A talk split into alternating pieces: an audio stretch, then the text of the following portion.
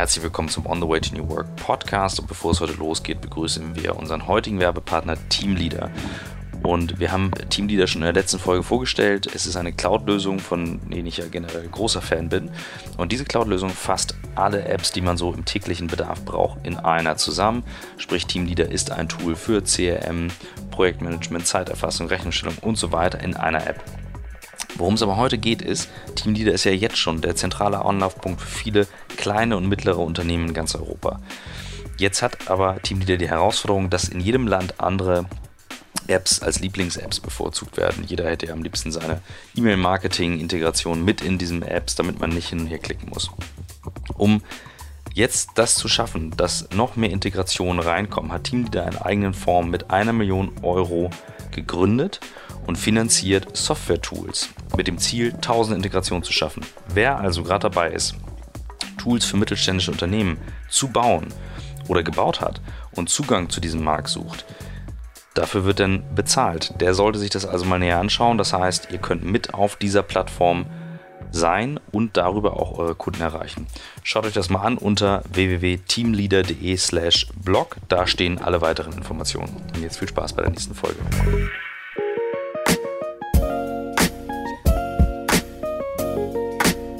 It's all about the journey. It's all about the journey, baby.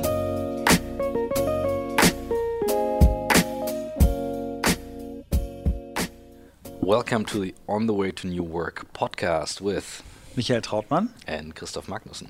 And we're here in New York. That's why it's in English. It's our third podcast in New York today, actually and we are very honored to meet Chief of Staff. Is that correct? Chief of Staff? That's correct. Rachel Peck from Harry's, one of the very exciting companies, um, grew very fast. Um, maybe you give us the background what Harry's is, if people don't know that, because that's uh, that's definitely uh, something we should do in the beginning, and then we will jump right into more questions about you and yourself and how you work at Harry's.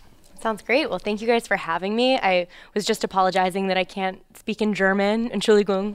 So I apologize to all the German listeners. Um, but, but, like you said, I work at Harry's. Uh, Harry's is about a five year old company now. We are a men's grooming company. So we make and sell shaving products, grooming products. Uh, we were founded in New York, but interestingly, in 2014, when we were about nine months old as a business, we acquired our factory in Germany. So now we are a truly global company company with offices in London, in New York, and in Eisfeld, Germany. That's so, so cool. that's that's what you talked when we had the office tour here. You said this is our German side because it's a very nice office. I hope we can show some B-roll material in the beginning to like give an idea. It's it's clean but warm design, and you can see the German impact because you can feel it's kind of structured at certain points. So you guys are disciplined. That's right. The, the New York side of us is the side that's always running around, and the German side is the structured, on time, very organized side. Before we get into the Harry story, maybe you, you tell us what what's your story. Yeah. Where do you come from? Yeah, I'm, I'm not a native New Yorker. So a lot of people think I am. I don't know what it is about me that, that makes it seem like I'm from here, but I'm actually from Columbus, Ohio. Um, so I, I, grew up there. I came to New York for college, so I've been here ever since. Um, I studied English literature and theater very lucrative fields of the liberal arts. Um, and really like didn't know exactly what i wanted to do when i graduated. Um, i knew i wanted to work for some sort of business and i wanted to communicate and tell stories but i didn't know exactly what or how. Um, so i worked for a public relations and investor relations firm for a bit after school learned a lot. Um, realized I actually wanted to work on the brand side and not at an agency. Um, nothing against agency. Oh, it's fine. um, but I, I, actually ended up at at Harry's when I decided to to leave my my previous job. Um, I ended up at Harry's. Actually, I, it's advice that I give to people instead of asking people about different companies or you know what what it is they do. I asked all my friends to introduce me to the smartest person they knew who was happy in their job. And I assumed if that person was smart and happy, there was something to it. And so I just wanted to like get beers and meet lots of people who were happy in their work. And um, was introduced to a woman named Laura who who brought me to Harry's, and I've been here ever since for the last cool. four and a half years. And I, I guess in four and a half years, the company which is five years old, it's not the first job you're doing here. So probably you switched jobs, and as you mentioned, you switched offices as well. Maybe we, we, we start the, the your story and Harry's story from scratch. So how was how big was the company when you joined it? Yeah, when I joined, we were somewhere between 20 and 30 people. Um, so everyone could actually fit around a table. We used to have team lunches where everyone would literally sit mm-hmm. at the same table and eat lunch together. Um, and we've grown a lot in that time. Uh, we've moved offices into four different physical spaces. Our team has grown to now, um, you know, almost 220 people in New York, plus another 15 in the UK, plus our entire factory and operations in Germany. So the team has scaled a tremendous amount, and I feel really lucky that I've gotten to scale personally personally and professionally with the business. Um, I, my first like real focus here was um, serving as Jeff and Andy, our two co-founders, executive assistant. So I worked as their assistant for about a year, um, and we were so small and growing so quickly that it wasn't just the function of kind of scheduling and calendar, but I was also doing things like planning a lot of our team events and thinking about employee satisfaction. Was working on um, our like physical office space and facilities at the time. There's just a lot to do, mm. and so. Uh, eventually they hired assistants to kind of take over that and I've continued to work closely with them because I didn't want to stop working with them. So today in my role as chief of staff, I continue to work closely, um, but on a number of different kind of like special and strategic projects, on internal communications, on our social impact work. So would be happy they're to talk about, about you. Your colleagues, they're laughing, they're laughing about you. I think it's because I look so official. she looks so smart. this is why having glass conference rooms. it's a podcast. It's Behave. a podcast. And Marin actually speaks German, so she's actually who you should be interviewing we'll, right we'll now. We'll test this later. she speaks fluent German. No pictures, no pictures, please. we have all the official pictures here. That's I good. know, I know. I can't even say that as we're recording. I think it's it's a it's a very nice opportunity to join a company in this early stage and to be that close to to to, to founders. I, I, met, as I told you before, I met Andy, and he's a fascinating yeah. uh, person. I guess the other founder is it as well. And um, what, what what do you think? How how could you grow a company in this uh, relatively short period of time. And how could you buy a company in Germany after nine months? So there must be some guys who are good in acquisition of uh, money. Yeah, yeah, that's right. Yeah. So you money is helpful. Good, well funded. Yeah it, the money is helpful, but I think that like beyond the capital that's required, the the vision is really what you need. I think as soon as Jeff and Andy realized that razor blades were really really hard to make, um, they they had this idea of an acquisition in their mind at some point. Um, so when they were first starting Harry's, before a team, before a website, before any of it, when it was just an idea, um, they were doing a lot of research into who actually can make razor blades, where can you get the, these products manufactured. And they learned that there are very, very, very few independent manufacturers in the world. And so they were introduced eventually after lots of trial and error on their own faces to our factory in Germany. And that was kind of the aha moment when they realized, okay, great, we found uh, what was then Fine We can we can manufacture these products, um, but there's a ton of risk that that comes when your your product and like your your bread and butter is so difficult to actually make. So um, early on, they kind of floated the idea to some of our investors, and we eventually uh, kind of were able to prove out the model such that they felt comfortable investing in a round that led us to actually make the acquisition. Awesome. That's, that's definitely a story I stumbled upon. Um, I think first time hearing about Harry's, realizing okay, there is more. There are more startups than just tech, pure tech-driven startups. There yeah. are smart models in a consumer area, and I love good brands. I actually always admire good brands, and that's definitely something you guys build. So. Um, from I also want to jump in from this very early time like yeah.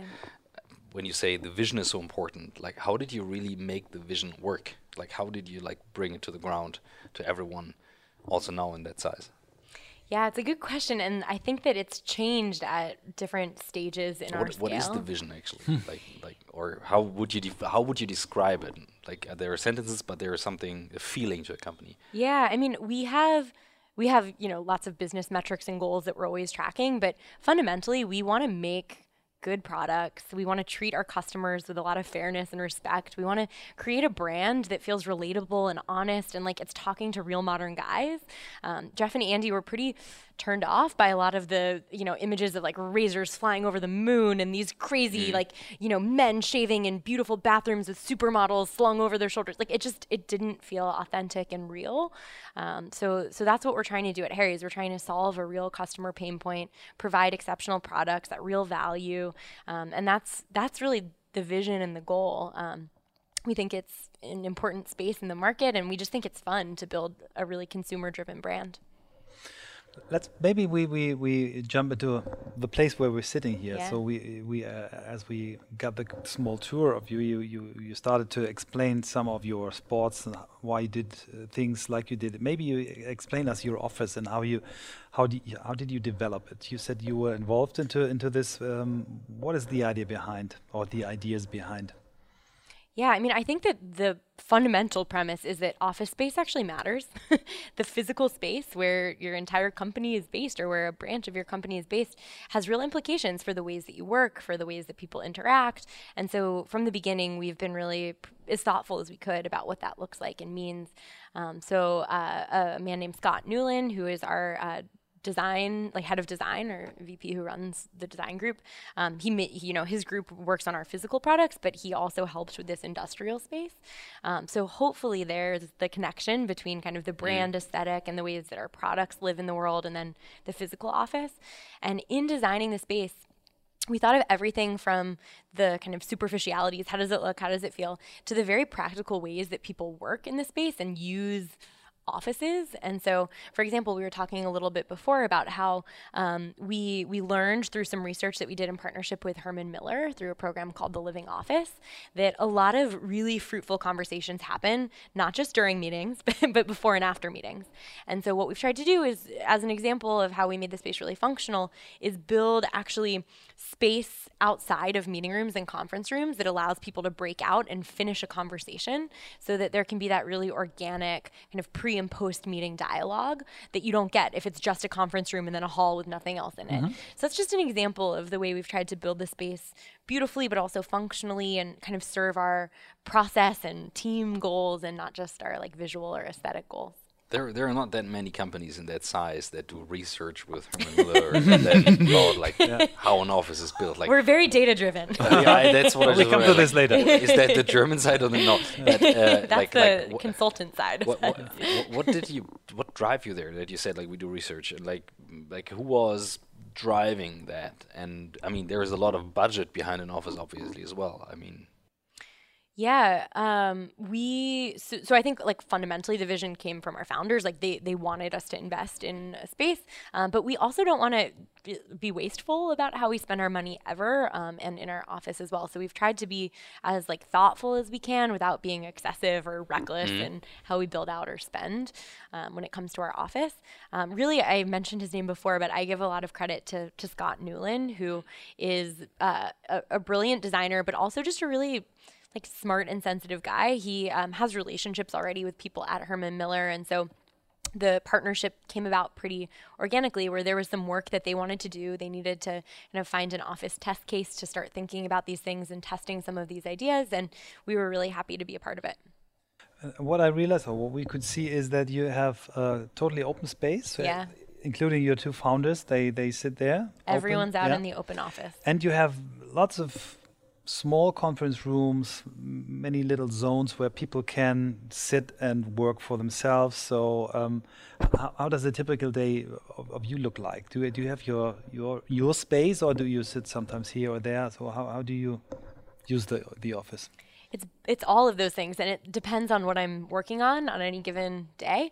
Um, so I do have a desk space. I like to have just personally, I like to have a space that feels like it's mine and my things can be there and I can kind of go back and, and do quiet work at my desk. Um, I spend a lot of my time in meetings and in meeting rooms. Um, so then I'm utilizing the office in that way. And then sometimes you just need that change of pace. Like, you know, when you're just kind of in a rut or you need to do some quiet focus work and you don't want 10 people knowing where to find you. um, that's when I use the other kind of zones and breakout spaces. We have we have different spaces that serve different goals. So there are some breakout areas that are right by a window, so you get really nice natural light. There's some spaces that are more tucked away and quiet, um, designated as quiet spaces. So the lighting might not be as good, but you know that you're not going to be interrupted. Um, so we've tried to create that diversity within the office so that you can kind of go to the right place depending on the kind of work you want to get done. That's really nice. I mean, how like how's the staff structured here? Like, where what are the backgrounds of the people working here, and like how do they feel about the office space? Especially yeah. the, the, especially the open space is something typical US. I think it's where where it all started. But having a good open space is very hard to achieve. Yeah, it's right. And it's it's really interesting. You kind of alluded to this before, but because we are a product company and a technology company and a brand and all of these different things all at once, we have a lot of different kinds of people who work here with lots of different backgrounds. Everyone from software engineers to you know machine mechanical engineers to designers to everyone in between marketers copywriters and different people have different expectations and needs for their office space um, I think generally um, what we've tried to do is create that optionality and diversity so that if you're someone who really likes to work in quiet, you can find that. If you're someone who likes that collaborative, fast pace, you might just work in the kitchen and, and have people coming in and out all day. So we've tried to create that. Um, something that's been interesting is, and I can send you guys some, some pictures of this afterwards if it's interesting to you, but we actually redid some of our space in our German office as well um, to mimic a little bit the style here and make it feel just cohesive and like there was one real office. Um, and so we uh, we opened it up. We created meeting rooms, but we made it more of an open space, similar to the office here. And um, we'd have to get someone from our German office on the phone, but I think that it's been pretty well received. I think if a space is beautiful, if it has different places where you can go for different reasons, um, and if it feels like it's designed with a lot of like love and care, mm-hmm. I think people mm-hmm. generally enjoy working mm-hmm. in that environment. How would you describe your I mean, I can see and I can feel it, but someone who's listening to us can't do this. So, so how would you describe the, the your corporate culture? Yeah, culture is interesting. So when we think we th- there's culture and then there's values, mm-hmm. right? So we think about them not totally separately because they're not totally separate, but um, Va- values if they are lived by the founders I would say drive the culture. I think that's yeah, I think that that's exactly right. And so we have a real culture of inclusivity and like togetherness, which probably is one of the reasons why we wanted such an open office. Um, we we're very much like team players, and people step in and help each other. Um, we're a culture of learning, um, so you can see that there are some spaces actually in our office where there we have labs or we have areas that you're able to do kind of um, metrology, which is a fancy word for like quality measurements. um, so that we we try to like kind of incorporate some of those values and some of our culture into into the office itself. Um, but just generally, if I had to describe Harry's, I'd say it's a place where um, we take our work really seriously, but we don't take ourselves too seriously. Mm-hmm. Even at the beginning of, of this conversation, you know, there were people outside the conference room kind of like making fun of me, making faces because we have these fancy headsets on. Um, so it's, I think it makes it fun to work with people who are good at what they do, who care about learning, who are kind of in it together, but who, who aren't boring squares. How, how do you bring together technology and space. Um, I obviously um, coming again and again with the tool questions, but that's my yeah. my part um, in the podcast, uh, asking and digging about the tools. Doctor Tool, Doctor Tool, the Tool Uncle, the Godfather. Um, so many names. Yeah, just created now. I know. Yeah, right wow, now, on time. So um, I can see Google, I can see Slack um, on the on the desk. So typical startup tools that scale that you guys probably scaled with. Um, anything you changed on the way? Did it just grow? Did you build it in? How do you teach people to use that? Yeah, a lot of the tools are, like you said, kind of the standard toolkit for for startups. We have Slack, we have Google, we use Google for email. Um, we have outside of our conference rooms, it integrates with our Google Calendar so you can check in. Just it is. Um, so that works really well for us. I think generally our philosophy when it comes to tools is that like less is more. um, the more you have, the more room for error, confusion, the harder it is to onboard people, just the clunkier um, things get, and I think the the less they're actually used. Um, so whenever possible, we try to limit our tools or teach people how to use our existing tools in interesting and new ways.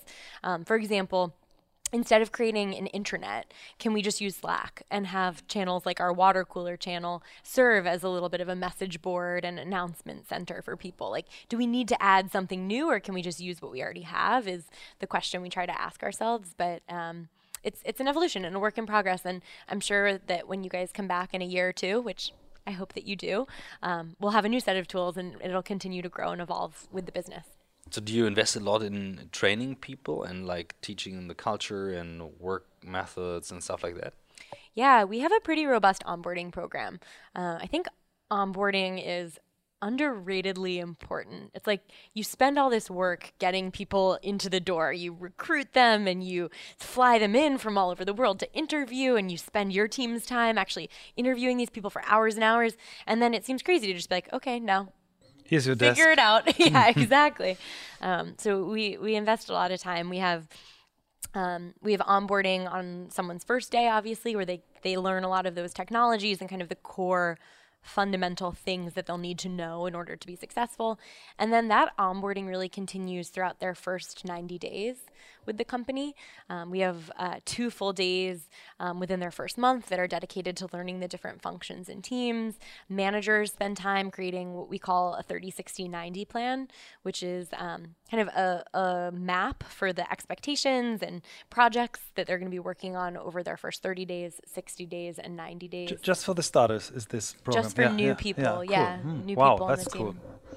And it's helpful because as a new person, if you kind of put yourself in the shoes of someone who's coming to work on their first day, it's like pretty overwhelming. It's like, what am I going to be working on? How do I know if I've met my manager's expectations for me within that first month when you're barely figuring out the subway to get to work you know it's it can be challenging so it's been helpful for us to be really clear about those expectations because frankly within the first 30 days there aren't many expectations and just being explicit about that and saying like hey your job is just to learn your job is to get coffee with people, to understand our culture, to ask lots of questions, to research our competition and our business, and to talk to our customers. Like, that's, I think, really valuable time well spent. Wow, I like I always underestimate um, the like the time people need to onboard, and then I, I have high expectations on what you can achieve in four weeks. My people are laughing now; they're listening, and so they're laughing now. Like, oh yeah, that's true. So we're kind of reworking and reshaping our onboarding program all the time. I know Michael has a pretty robust onboarding program Yeah. um, at Yeah, your we should as well, but I What do you guys do? I'm no, we, curious. we have this this this one day, this first day where we really put people together. But I I um I like the the 30 60 Mm. 90 thing. So I, I I'm gonna steal this from you. It's very nice to to Yeah. to have um. so Okay, you have in Germany you have a six months trial period. So you have after 100, uh, after 90 days you have this trial period talk. But I think it's not not enough. I think you should do more. That's that's good. Yeah, it's Yeah. also helpful and sounds like maybe you could benefit as well. A- Definitely. As a manager, it's helpful to actually be forced to think about it. I mean, sometimes you're just so excited to get someone to join your Yeah. team that you don't actually have a clear sense of what projects they'll be working on versus their peers. And so for me, it's always really helpful to be like, wait, what is this person actually doing? Yeah. Um, so How, how do you organize uh, feedback within the company? Do you have, have tools for this? Or do you have um, the typical? I have once a year. I, I have a talk with my manager. Or do you have do you have more than this? we try to do more. So giving clear, honest, direct feedback, having open conversations, that is part of our values. Like that's something that we really aspire to. And I think our founders lead by example pretty well there. But it's something that's hard. Like it remains really hard for us. So there are some kind of regular systemic things that we do. So we have um, a 360 feedback process once a year where you're getting feedback not just from your manager, but from your peers, from your direct reports, from lots of the people you work with. And then um, once a year, we have just a, a manager and, and self review. So you're giving yourself feedback and then talking to your manager about whether those expectations are, are aligned. Um, so that's kind of like formally. And then we just try really hard to create a culture where people are doing that all the time. Um, so we encourage everyone to have a one on one with their manager or with their direct reports on a regular basis. And that's a place where feedback is really encouraged. Um, we try to like celebrate and reward people who do a really good job giving feedback um, because I think that's important. And then, um, really importantly, part of people's uh, promotion and compensation review is actually around like did they live our values? And one of our values is giving good feedback. So people oh, are actually rewarded for giving good feedback which is i think a really important piece of it too. Interesting because i really I um, um, met not that many people on, and companies uh, which are very good at this. We we had an, in one of our last um, podcasts we had we had a young entrepreneur. She has a company um, where she created a software uh, which is for one-to-one feedback. Hmm. And uh, she said, well, out of this feedback, which is then translated into ones and zeros uh, and uh, artificial intelligence they they find out what is the individual um, uh, uh, stuff that sh someone should learn. Yeah. And what is the the, the the put together for the whole company? What are the areas where we have to learn? So they they use this feedback tool uh, to to get a uh, lifelong learning organization. So I like this a lot. So it's a very young uh, startup, and um, but I've never heard a company value, which is that feedback is part of, of our values and uh, part then part of our conversation. That's, I think what are other values that you have? Because that I, I, think that's an interesting area as. yeah, so we have uh, kind of like five key values, um, and some of them are a little bit uh, kind of we use words and jargon that's kind of specific to Harry, so I'll try to paraphrase what it actually is because some of them might not make sense until you've actually been through onboarding and understand all the culture and context. Um, but one of them is around always improving. One is around giving really direct, open feedback. One is around that teamwork behavior, so like all in, all together. Um, and then one is around keeping the customer at the core. Um, so keeping the customer first and the customer close. And then the last is all around innovation and, and um, thinking of like creative ways to solve problems. And um, those are kind of the, the core things that we think create a successful employee here and the things that we want to value and reward. Um, so for something like performance reviews, compensation and promotion reviews, um, we think about the what and the how. So the what is like, what did you do? what were your KPIs? What things did you accomplish? And then the how is like, how well did you live up to our values? Um, and those those things are weighted equally. So they're they're both really important to being successful here. Cool. And then you have a bar in your entrance hall. What's it's, this? It's actually yeah, it's it's a good question. So it's not alcohol, it's coffee. No, no, no. Really? Yeah. I just saw it in the it's kitchen. it's, cold, it's cold. It's brew. cold brew it's coffee. The, it's oh, a new thing. That is cool. coffee. Yeah. That makes us the Razor scooters and the cold brew coffee keg make us a true startup. however big we get. oh, nice, nice. It's fun. We actually we think that those perks and nice things are. Uh, you know we don't we don't invest in them in the same way that like you know a Google or a Facebook is kind of famous for like sushi and bikes on campus and like you know all these crazy perks. We we probably do less of that, but we think that it is nice to make sure that when people come to work, they have the kind of core things they need to feel like they can be really comfortable. And um, if they would for whatever reason have to come in early one day or work late one day that they'll have what they need to yeah, to make that okay. Is is remote working something which is included into your culture or the way you work? Is, if someone says, "Well, I want to work one day from a week from another place," is this okay for you? It depends team to team yeah. and job to job, to be honest. I wouldn't say that we have an overwhelmingly remote work culture. I personally uh, enjoy coming to the office, and my job, in a lot of ways, requires me to be here, but other people's jobs don't. Um, so it's it's case by case. Um, but the one thing I'll say is that we do have a remote, and I'm kind of putting this in quotes right now, uh, culture in the sense that we have three offices that have to work together. Right. Um, so there's a team in Eisfeld, a team in London, a team here in New York, and we try to create the systems and tools and norms so that that kind of remote work is really easy and and um, and doable and scalable. Yeah, so you have on a high on a very high level you have video conference systems yep. in almost every conference room. Yep. Yeah. We have video conference systems. We use Slack. Um, to communicate across office because it's really easy. Um, we try to um, we try to be really clear about uh, meeting hours.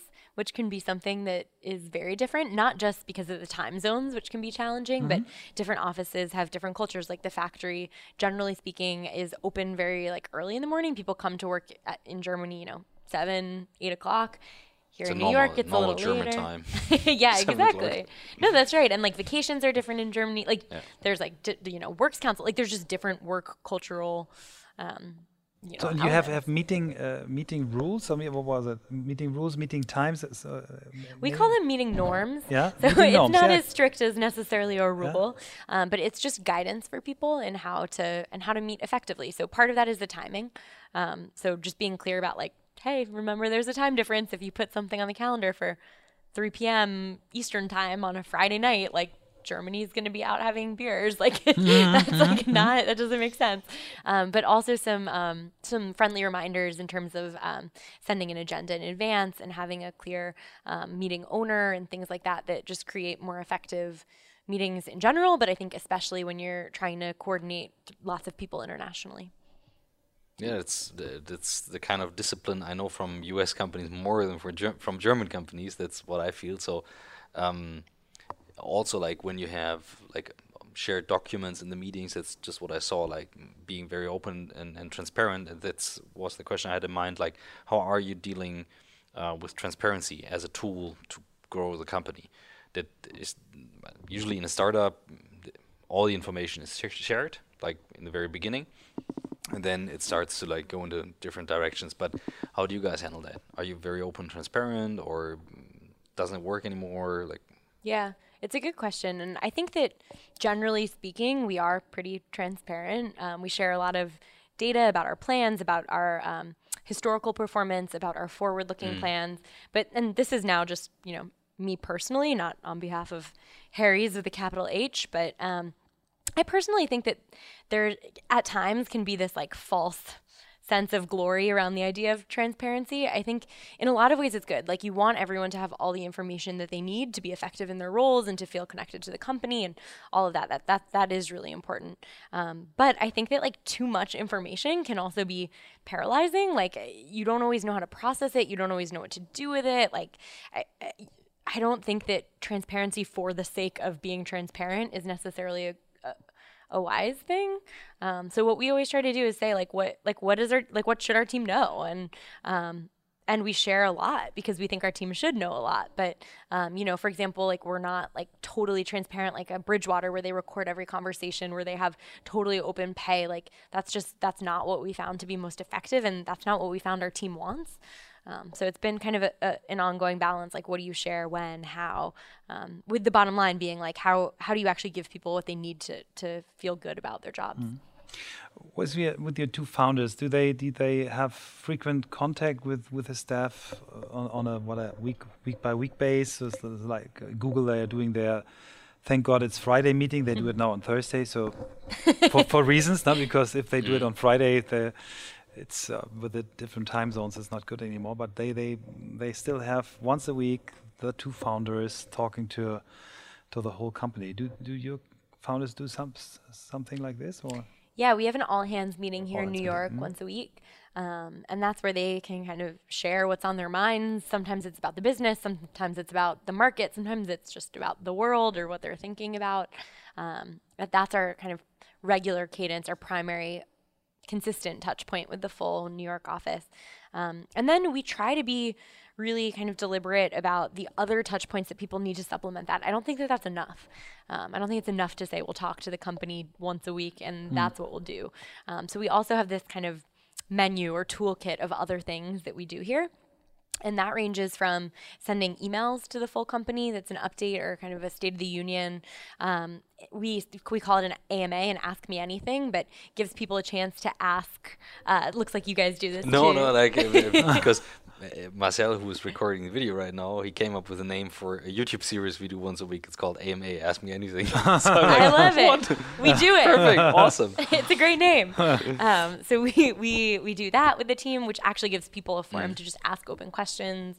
Um, sometimes we have smaller group conversations. Sometimes it's more like a business update.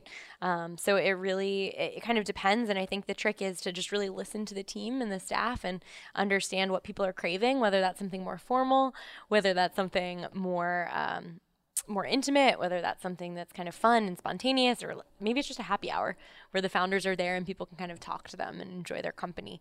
Um, so that, that's part of my job is to think with them about uh, what the company really needs from them and wants from them at any given moment in time, and then how do we make sure that they still, even as we get bigger, are, are super accessible and, and easy to get to know. How do you integrate the, the German production plant there? Because that's a different culture and quite far away do you guys travel there quite often on a frequent basis, or other ways to pull them into the conversation? Yeah. Um, so email and things like, you know, mm. those those are easy ways. I think also travel is just essential. Like if you have a global team, it's going to be really hard not to at least twice a year, you yeah, know, yeah. like be in every office. Um, so um, I'm sure German listeners know the like kind of works council cadence and the General Assembly meetings. We think that that's a really good way for um, for Andy and Jeff to talk to the the full broader company. And then there are other things that are site specific. So um, in Germany, for example, um, there are like boards on the factory that have announcements and news. And so that's one channel that can be interesting. Um, they have their own kind of site specific meeting cadence where um, the plant general manager and his leadership team can speak to the, to the office and team. So um, it's it's kind of an ongoing challenge to get in front of the full global company and language barriers makes that even harder. So then you have to think about translation on top of all of that. Um, but it's fun. That's why I've, I've learned so much in the last four and a half years or so and why my job's still fun. Very cool. How, how do you organize yourself? So i mean I can imagine. Poorly sometimes. I can imagine being four and a half years with two uh, founders, which are were, were, able to create something big like this, is is tough. Can be tough. So so how do you protect yourself? What do you do for yourself uh, to come down after a long week? So how's you? Do you have a daily routine, or uh, how, how do you create your workspace and your work time? Yeah, I'm I'm not I'm not sure if I have the perfect answer for that. I guess if I did have the key to balance, I would be a very rich person and I could sell that key to a silver bullet of finding balance. We, um, we're, we're, searching for it since, since many years and we. We're still on the way. Yeah, I was going to say, do you way. have anything, any any tricks or?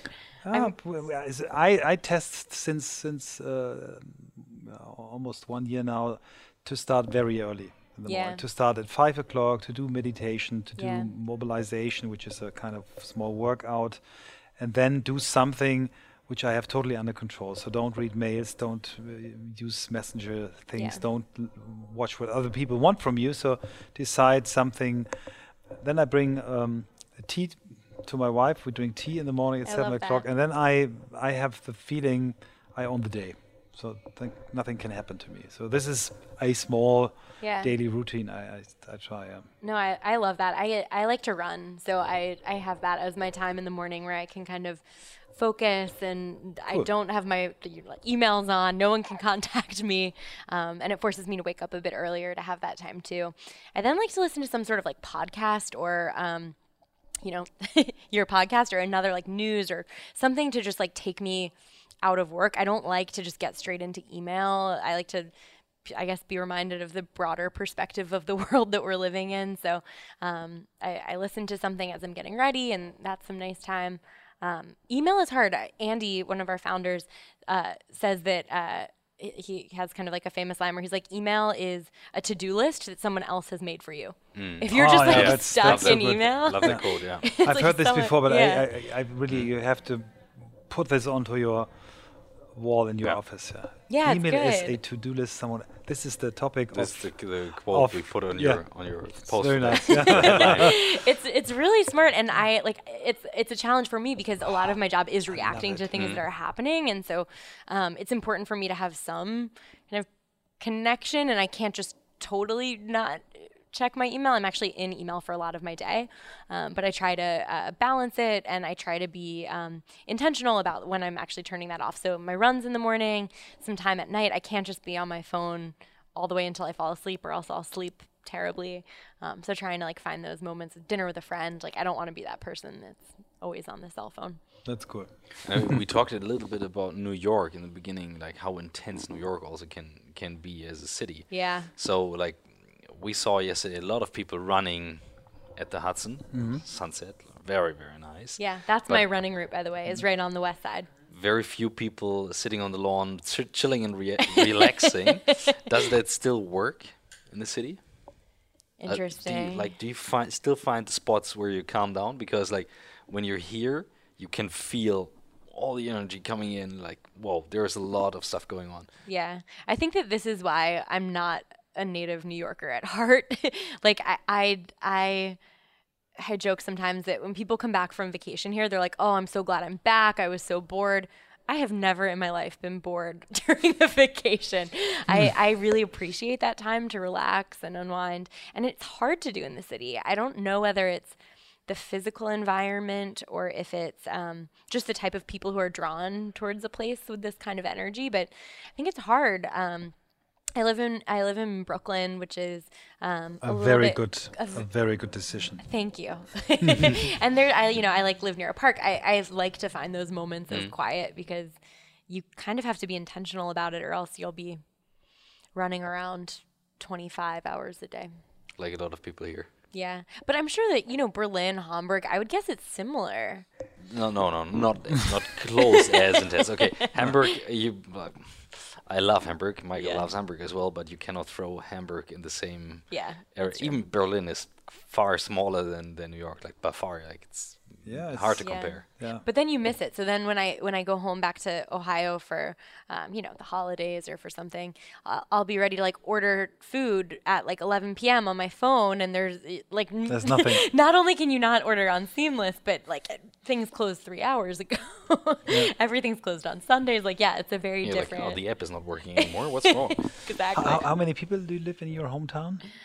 Uh, so Columbus is a, a moderately sized big city. I'm not exactly sure, but I'm from a suburb that has only about 15 or 20,000 people. How is this? That, that's that's a question related to New York. Like, how is the culture of a startup that has been founded in New York different to the San Francisco startups? Like, can you see that? Do you feel that? I do. I haven't spent so much time in San Francisco over the years, but I think that like one of at least for us, one of the big differences is um, like we're actually like a physical product company in addition to obviously running a website. I think the scene, so to speak, in San Francisco is very tech driven. Tech-driven, yeah. A lot of digital product, like engineers run run the show. Um, so I think that that's that's a pretty big difference. It also feels like in some ways, San Francisco is an industry town in the sense that everyone is working for a startup, everyone is working for a tech company. In New York, something I actually love about New York is that, um, sure, like there's a, a huge startup scene, there's also a huge finance scene and theater scene and art scene and music scene. And so it doesn't feel like um, there's so much of a bubble as I feel sometimes when I go to San Francisco. Yeah, I like that comparison. Good answer. Yeah. Wh- where do you do you get inspiration? Just in the office. from talking to hmm. inspirational hmm. people like you guys. No, seriously, I think that actually like sometimes talking about things, work, life, the world, mm-hmm. love, like whatever it is, actually like I process through conversation. And so I will for sure leave this conversation more energized than I started. And I, I really love whether it's talking to interesting people like you both who are who are interesting thinkers and building cool businesses, or whether it's just talking to a friend. Um, I get a lot of inspiration just from processing through through speech and through talking. Um, I read a lot. I I like to to read, and I actually have been reading more fiction than nonfiction lately. Um, but I I like that. Um, I like going to comedy shows, and I always feel like a bit. Uh, invigorated after like a good improv show um, so that's those are some of the things i do to Cool. get that breath of fresh air Any good reading recommendations? If you if you would say, even if it's fiction, what are the what are the top five reading recommendations you have? Ooh, top five well what what kind of fiction do you enjoy no, what, we What, want what to, would what you do recommend? enjoy? Saying, you know what, you your- go, you go on a we want to vacation, learn you, about need some, you. you need some time off. Read this. read this. Um, I read a, a book that I really loved about the South during Katrina called Salvage the Bones. Um, and I, I enjoy like fiction that is about a place that's not New York. so whether that's like across the world or just in a different part of America, like in, in the American South, um, I enjoy that. So Salvage the Bones is a book that I've really enjoyed. I just finished um, An American Marriage, which is a, another book about kind of Louisiana and Atlanta. So I guess I'm drawn towards the South as I'm as I'm processing this through conversation. I realized I should take a trip to to the South. nice. Do you have questions to us? yeah, I mean, I'm interested in through this process of talking to lots and lots of people. Like, what are the some what are some of the, the most interesting things you've learned or thought about differently? Uh, the, the, the most interesting the most interesting thing I learned is that I am able to listen for 45 hours um, uh, minutes. it feels like hours. Altogether, maybe. altogether, it's 50 hours. So I, I, I really learned to to listen much more carefully. Yeah. So uh, a couple of, of colleagues of mine they they they said to me I said one year ago, um, Michael, we can always ask you, but after 15 minutes, um, you're on another topic, you're on your smartphone mm. or whatever. And um, I, I, really learned with this podcast to listen to to, to people. And um, in the beginning, I was I was uh, really I was I like sweat and it was tough to do. And uh, but I feel energized and and, and happy. And mm. uh, after a year, I just feel happy and energized. So it's not nothing which really is is uh, stressful for me anymore. But what we learned is. Um, in, in, terms of uh, new way of working, is that there are so many people uh, on the planet who really uh, ask the same questions that we do, mm. and uh, that there is an ongoing process that people really feel that we are in a period of time where there are much more things changing than, let's say, in the in the last 10 to 20 or even 30 years, and um, that are many people are interested uh, in talking about their expectations in life and and and uh, about their weaknesses. They're much more open than than it was before, um, and that there are some very smart people on the planet. Definitely, yeah. I yeah I learned. Uh, I have the not very nice character trait of too often having an answer, and I always have to step back mm. to asking more questions and then learning. And the podcast helped me a lot in doing that. Um, calming down, learning that other people have other very good solutions. So I'm always mm. leaving a podcast extremely inspired because there is always an aspect I can take. If there's not, I didn't listen close enough. Yeah. That and that's what I learned. That listening thing is really interesting to me. It sounds so kind of straightforward, but I think good listening is actually really hard. Like how, teach me how, how like what have you learned? How do you do that? Like are there any kind of specific we we had an agenda in the beginning like we had questions that yeah. we were yeah. asking in the beginning and we were like working through the questions saying oh we need to like find a way. And then I, I just say it and you add something to it michael. Um, it kind of started more becoming a flow. Like you get into the conversation. We just met before the meeting so we have a first contact we talk and then we just jump right into the conversation. And by being curious and then honestly actively listen to mm. what you're saying how you're saying it it becomes more and more interesting to say like oh that's a nice aspect let's jump into that and we don't want to discover or like discover yes but not how do you say it uncover uh, some like new headline we, we want to experience and learn so yeah. there's a uh, I, I love the, the quote of Andy. This uh, um, emails is the to-do list. Uh, your email mm. account is the to-do list. Somewhere else Gave put you. for you or gave for you. There's another quote I, I, I have from Simon Sinek, who, who is the author of uh, Start with Why. So a guy who's really much believing finding your purpose is the key to, to almost everything. And he said, um, there's a difference between listening and waiting to be the next to talk. Yeah. Mm. And I think if you really take this serious, you you you you can analyze am I the guy? And I think I was the guy who was uh, mixing this up. And uh, the more you ask the more you um, get familiar with someone you the, the, more you learn and the more you know about it. It's so interesting. We had guests in our podcast um, both of us. We we knew since 10 15 20 years. And after the podcast uh, 80% of this what I'm I was listening to it was new because it was a totally mm. new way of discussing or talking, and um, yeah, I think listening is the, the biggest gift I've I've get I've got out of this podcast. Yeah. That's cool. If there was like one person in the world that you could interview for this podcast, who would it be? Cool. Besides me. you already got me. Oh, uh, it's good. Um, now you're the first. Oh, Rachel, you make me think. one person to interview. One shot. Wow.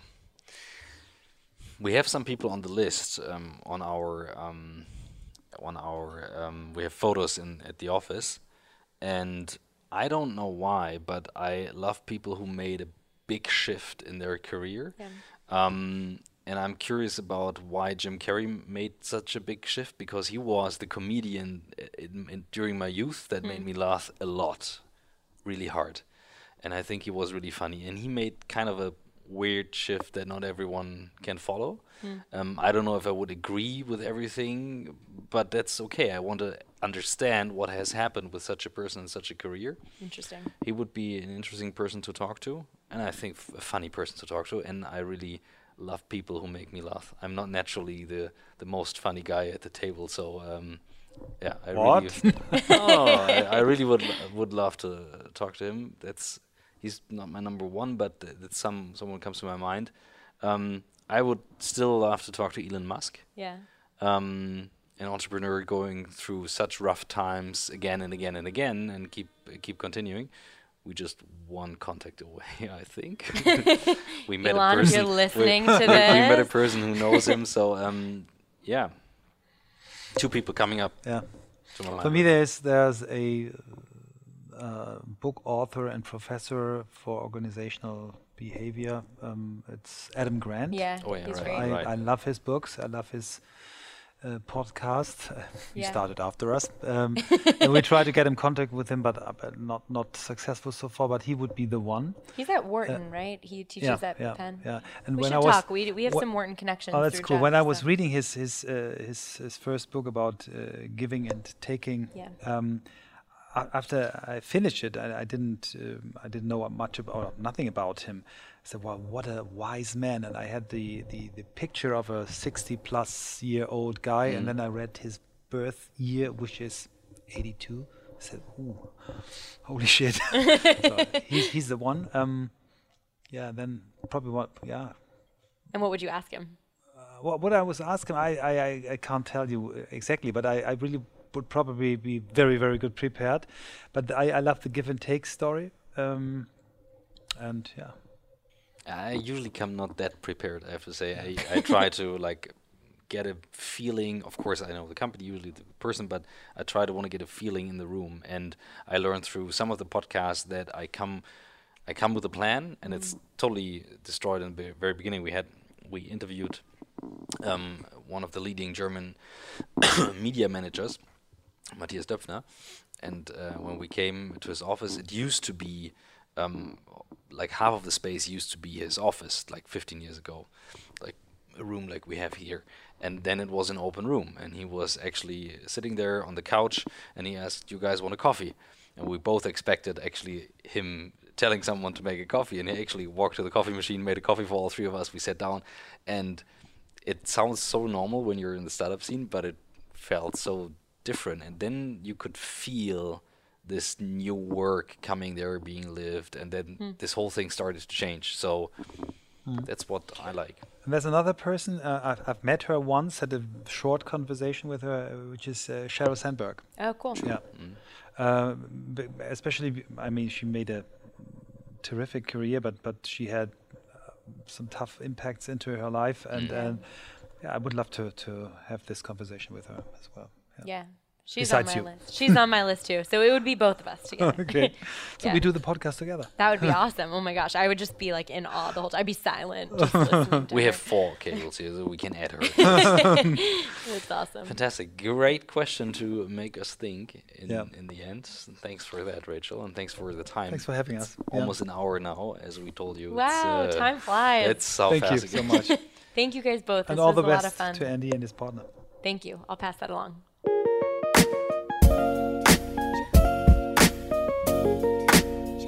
All about the journey.